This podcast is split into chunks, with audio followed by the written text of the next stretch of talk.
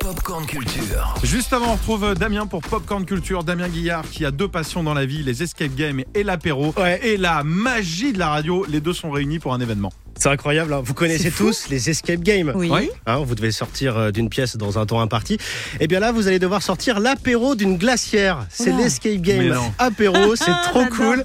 On vous livre une glacière fermée, évidemment, et Oui. vous allez devoir euh, ruser pour l'ouvrir. Ça se développe partout en France. Écoutez euh, Max Vince, le concepteur de ces escape games. Alors c'est- ça c'est venu, euh, c'est venu du confinement. Toutes nos salles d'escape game, toutes nos franchises étaient fermées et il a fallu un petit peu se réinventer, se creuser la tête.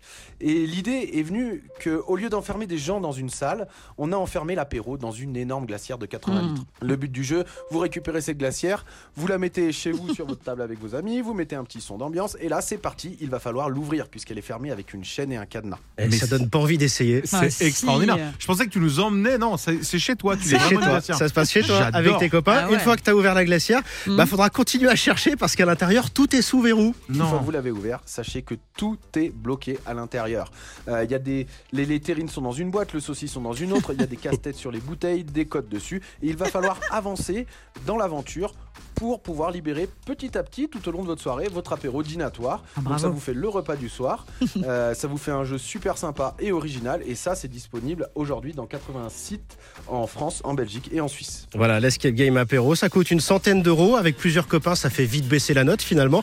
Et euh, généralement, ce sont des produits locaux. Voilà, si vous êtes en Bretagne, vous aurez des produits bretons. Si vous êtes en Savoie, vous mangerez du bon fromage. C'est plutôt pas mal. Les enfants aussi peuvent jouer. Alors pas Ah oui, à l'escape game apéro. euh, Non. C'est l'escape goûter, c'est le Ah. même principe. Voilà, les bonbons, les gâteaux sont enfermés dans une malle. Euh, C'est pas mal, je trouve, pour un Ouais. goûter d'anniversaire. Carrément. Euh, je trouve le principe très sympa. J'espère juste qu'on aura la solution si jamais on est bloqué. Mais c'est génial.